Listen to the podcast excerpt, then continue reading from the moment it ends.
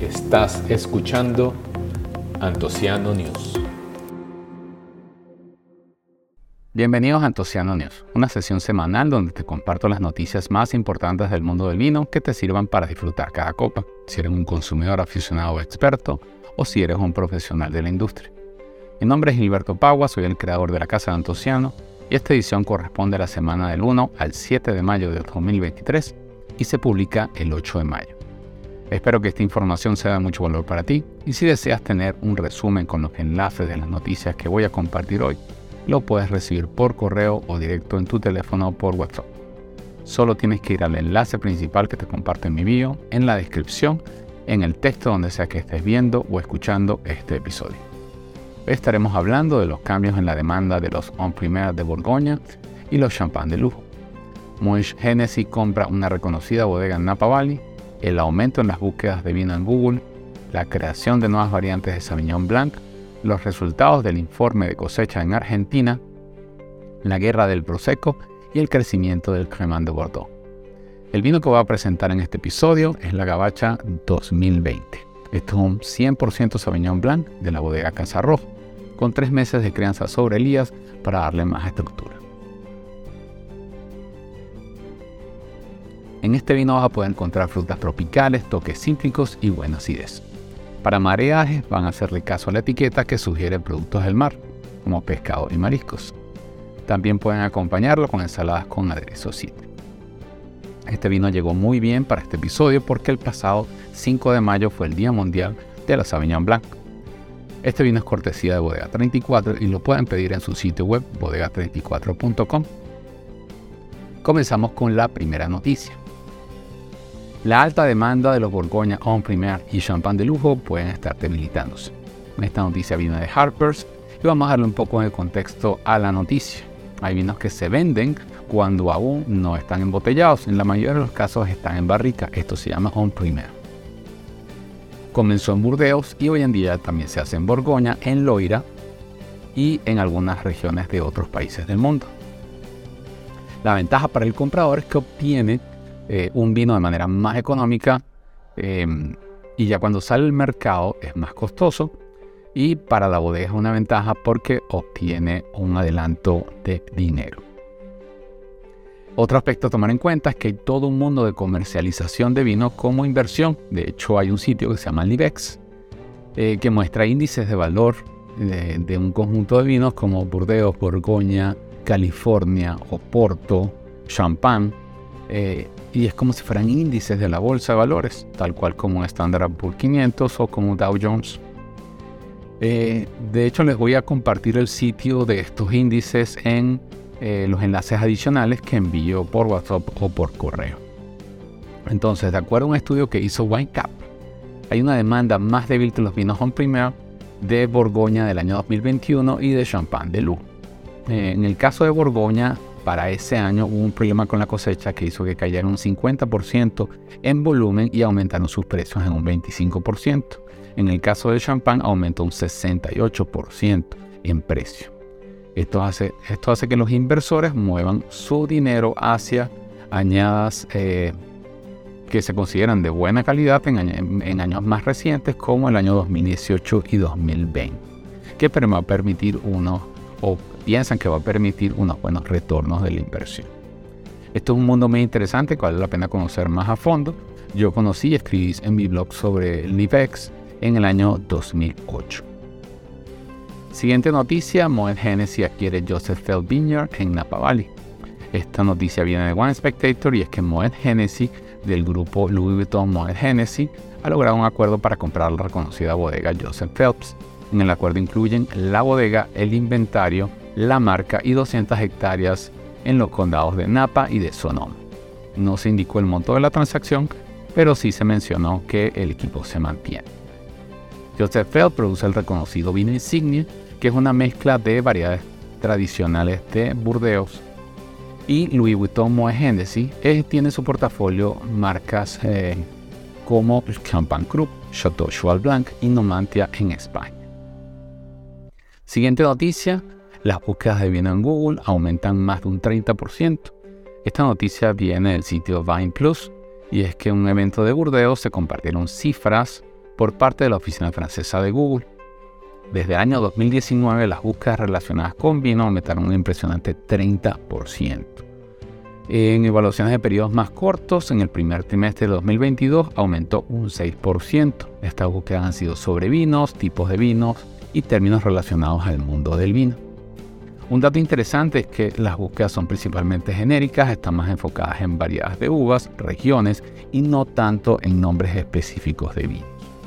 Otra búsqueda que se ha disparado es Bodega cerca de mí, que está en el top 10 de las búsquedas en la categoría vino y en el top 3 se encuentran Champagne, Burdeos y Borgoña. Otras cifras interesantes, el término vinos naturales se triplicó en Francia en los últimos 5 años y el término vino sin alcohol se quintuplicó en Estados Unidos en el mismo periodo.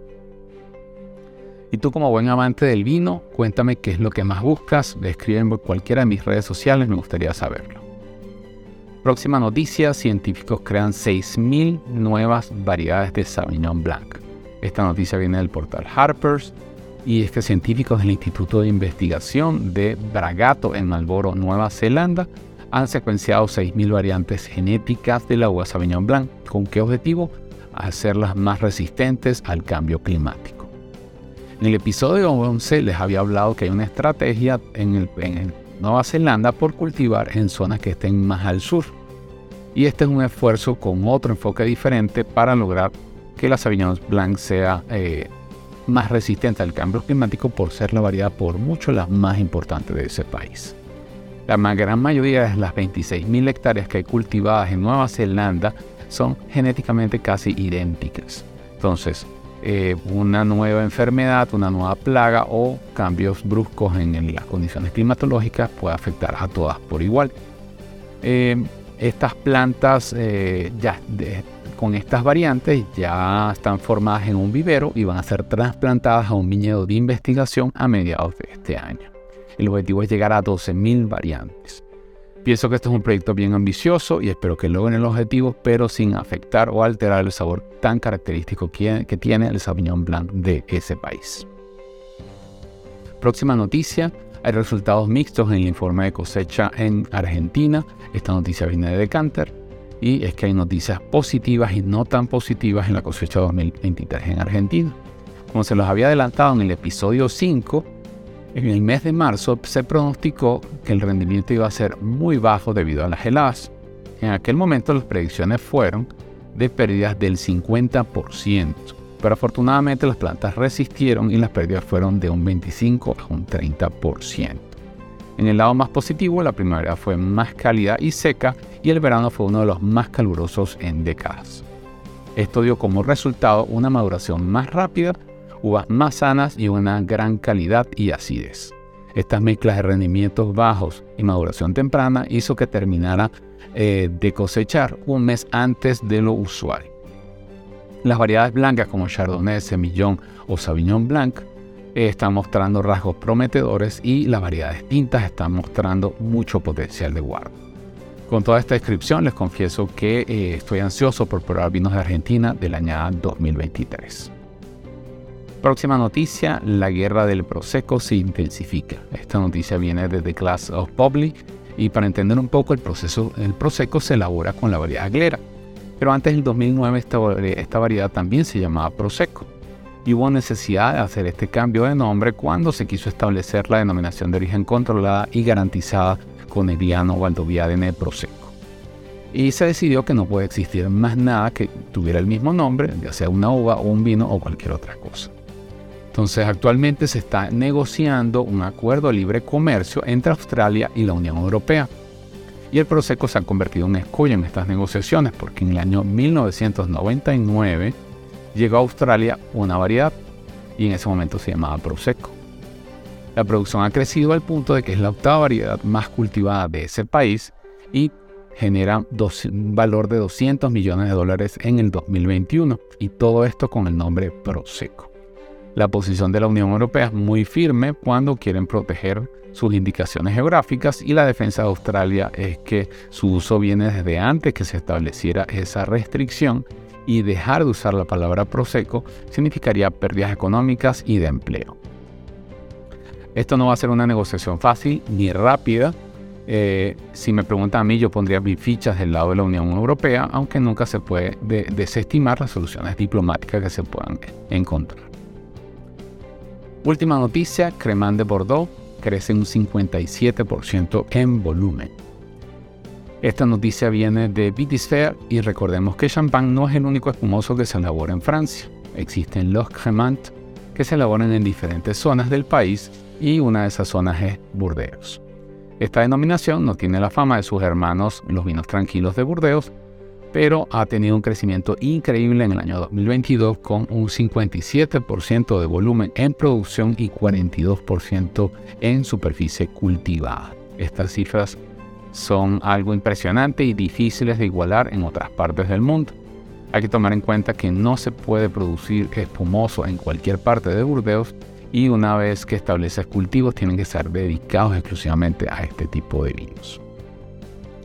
El 30% de la producción se exporta y si tomamos en cuenta que el precio promedio de una botella de Cremant de Bordeaux es de 5,9 euros y el precio mínimo regular de una botella de champán es de 15 euros, podemos deducir que esta demanda va a seguir creciendo tanto local como internacionalmente. De mi parte no me queda más que aplaudir este crecimiento y espero probar pronto un cremant de Bordeaux. Con esto hemos terminado la edición número 14 de Antociano News y te quiero dar gracias por tu sintonía. Recuerda que esto es un esfuerzo semanal por compartir las noticias más importantes del mundo del vino y te invito a enviarme tus sugerencias de temas que quisieras que incluya en estos episodios. Cualquier aporte que quieras darme es bienvenido. Puedes apoyar este esfuerzo con una valoración 5 estrellas en el podcast o con un like y suscripción en YouTube. Así podemos llegar a más personas. También te invito a seguirme en mis redes sociales, Facebook, Instagram, Twitter, TikTok, Vivino o cualquier otra. Vas a encontrarme como Antociano. Los enlaces de estas noticias estarán disponibles en mi sitio web y te invito a que te suscribas a mi newsletter o a mi comunidad de WhatsApp para que puedas recibir los enlaces a estas noticias y otras noticias adicionales de manera exclusiva. Será hasta la próxima edición y deseo que el buen vino te acompañe siempre.